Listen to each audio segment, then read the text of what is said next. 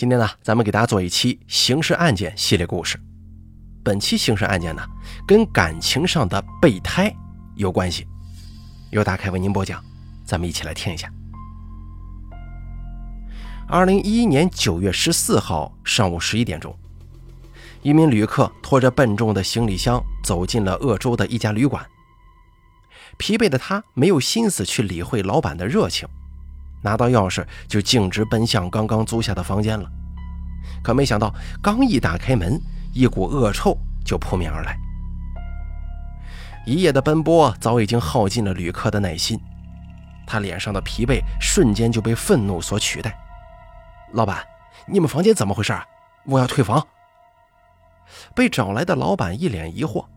但还是一边笑呵呵地奉承着旅客，一边捂着鼻子去寻找那股恶臭味道的源头了。很快，老板的目光停在了那张席梦思床垫上。着急安抚旅客的老板没多想，伸手掀起了席梦思床垫。可是过了几秒钟，房间内传来“轰”的一声，老板粗壮的手臂仿佛一下子失去了力量，床垫重重地砸在了床板上。老板回过头去，旅客的眼中已全是惊恐了。得知有命案发生，鄂州市公安局和鼓楼派出所迅速出警。赶到现场之后，在惊慌失措的老板的指认之下，几个民警合力掀起席梦思床垫，随即一股更大的恶臭味道弥散开来。然而，更吸引了办案警察注意的是。在干净整洁的席梦思床垫之下，赫然是一具半裸的女性尸体。时间正在夏秋之交，九月中旬的鄂州仍旧高温闷热。法医现场检验后给出结论：女子的死亡时间应该是在两三天前。连日的高温已经摧毁了女子生前的容颜。不过，民警在搜查死者遗物的时候，发现了一部被拆卸掉电池还有电话卡的手机，另外还有一张身份证。身份证上的信息显示，死者名叫刘佳一。经调查，死者是武汉某大学的一名护理系学生，目前本应该在鄂州某医院实习。确定了死者的基本信息以后。民警立刻对死者的手机进行技术修复，并找到了死者生前的好友王娜。通过王娜提供的线索，警方在死者的住处找到了一个从西安邮寄过来的快递包裹，还有一张死者与一名男性的合照。该名男子名叫李昌月。经过多方线索综合分析，警方确定李昌月为重要犯罪嫌疑人。决定迅速对他进行抓捕。九月二十三号，李昌月在贵州省铜仁市石阡县被警方抓捕归案。在警方的审讯当中，李昌月对犯罪事实供认不讳。不过，他说了一句让办案民警大吃一惊的话：“我是她男朋友。”李昌月就是这么说的。刘佳一，一九九零年出生，湖北人。出事之前，在武汉医大学的护理系读书，处于实习阶段。二零一零年，刘佳一二十岁，跟所有正值桃李之年的女孩子是一样的。刘佳一样貌出众，活泼外向，身上有一种独特的青春气息，在校内很受欢迎，赢得不少男同学的追求。二零一零年也正值互联网朝气蓬勃、野蛮生长的时期，厌倦了身边千篇一律。多少年来没有变化过的枯燥生活的少男少女们，都喜欢在互联网上冲浪，在网上寻找那份现实生活当中缺少的新鲜跟刺激。刘佳一当然不例外了，他在网上认识了一名来自北京某大学的男生，名叫张翔。跟刘佳一一样，张翔也是一名大三的学生，经历了高中长期的学习压力。带着青年男女们对爱情的美好向往，还有互联网的独特加成，刘佳一跟张翔很快就打得火热，也顺理成章地谈起了恋爱。不过，这异地恋终究是异地恋呢。青年男女虽然厌倦身边千篇一律的生活，但对于充满陌生的大城市，心中终究还是本能的抗拒。即使是男女朋友的家乡，也不例外。在二零一零年的年底，即将开始毕业实习的刘佳一，就因为毕业之后的就业问题，跟张翔发生了矛盾。张翔跟刘佳一都不愿意离开自己习惯的城市，试图想让对方迁就自己。当然了，两个人互不相让，最后吵得不可开交。二零一零年十二月二十五号，这一天是圣诞节，刘佳一订了来北京的车票，跟张翔线下见面。想在这个美好的节日解开自己跟男朋友之间的矛盾，不过结果令人失望呢。即使是在圣诞节这一天，这对年轻的情侣也没能解开这个心结。张翔拼命地承诺着，向女孩子许诺，如果他能来北京，自己会有怎样怎样的山盟海誓。刘佳一也像她的男朋友一样认真的承诺，只是双方呢都不愿意退让一步。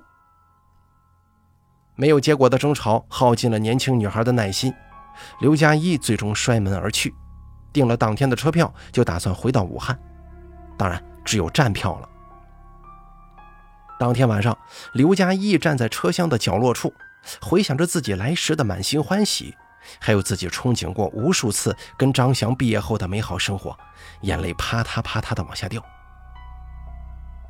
一个青春靓丽的女孩。在车厢角落潸然泪下，这样的场景啊，很难不让人产生同情心，也当然不难让一些社会阅历丰富的人找到趁虚而入的机会啊。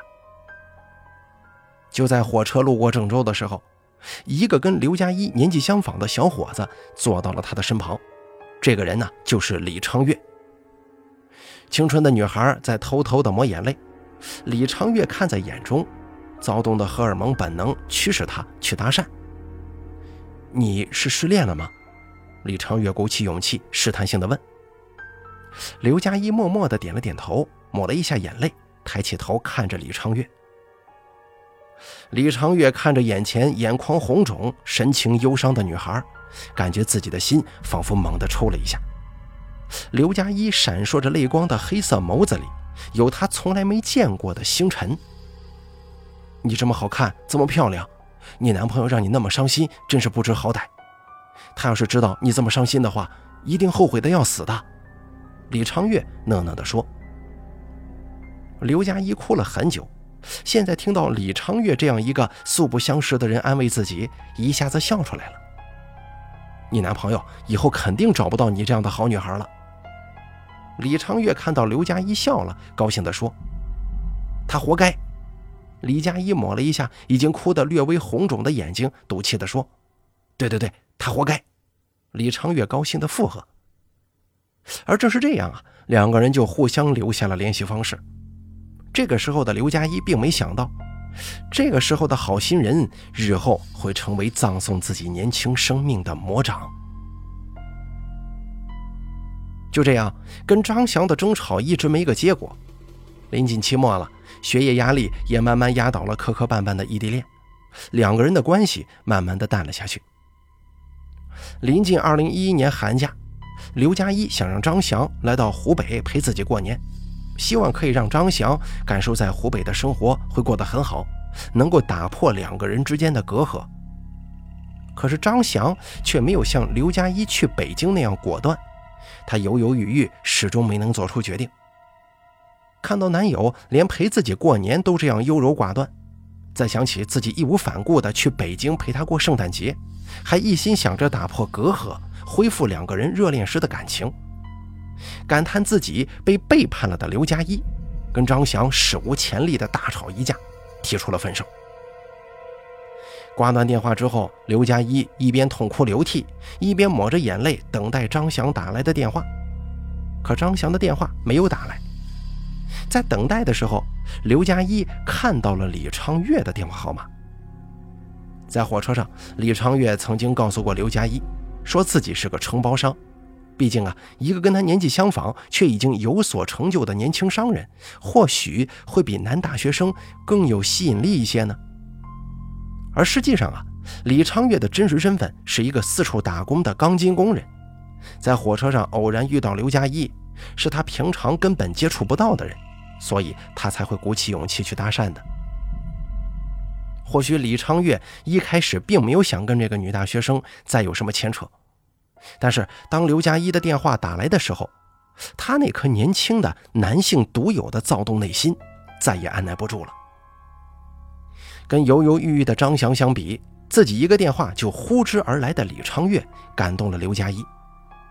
刘佳一忍不住对李昌月说：“你对我真是太好了。”随后在湖北的几天，李昌月狠下心，在刘佳一身上花了足足有五千块钱。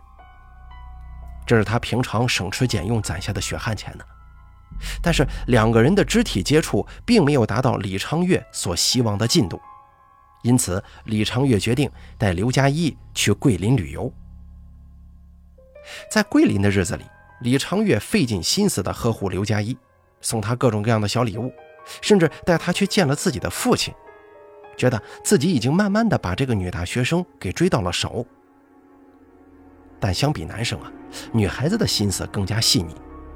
在跟李昌月相处的日子里，刘佳一发现李昌月的经济实力并不像一个年轻有为的商人。经过一番对峙，李昌月坦白自己的真实身份了。刘佳一虽然生气，但并没有做出过分的举动，只是选择了告别。李昌月害怕自己已经追到手的女大学生跑了，于是他也追到了武汉，在武汉的一处工地上找到了工作。春节期间，刘佳一没有再联系李昌月，但是告诉张翔自己找了新男朋友。张翔选择不相信。不过，在二月十四号情人节，张翔主动联系了刘佳一，想要和好，并且答应刘佳一自己会到湖北工作。刘佳一心花怒放。巧的是，就在这一天，李昌月也给刘佳一送去了花。开心的刘佳一收下了李昌月的希望。三月七号，学校安排了刘佳一等一批学生的实习工作。十一号就要出发去鄂州。十号的晚上，也就是刘佳一出发的前一天，李昌月带刘佳一去吃火锅。已经跟张翔和好的刘佳一想要抓住机会跟李昌月说个清楚，但蒙在鼓里的李昌月完全听不懂刘佳一在说什么。就在这天晚上，喝了酒的两个人在李昌月的住处发生了关系。经过这天晚上，在刘佳一心中，他跟李昌月已经没有关系了，反倒因为心里对张翔有所愧疚，两个人的关系就更好了。不过李昌月不这么想，他心里还是想对刘佳一负责的。六月四号，他接到了刘佳一的电话，得知刘佳一怀孕的消息，李昌月更是喜出望外，一心想让刘佳一把孩子生下来。而在刘佳一的心中，这个孩子的到来让他无比恐惧。不仅担心跟张翔的关系发生变故，更担心会影响自己毕业。无力解决这个问题的刘佳一只能一遍又一遍地哀求李昌月，而李昌月一拖再拖，就是不同意刘佳一打胎。纸终究包不住火呀！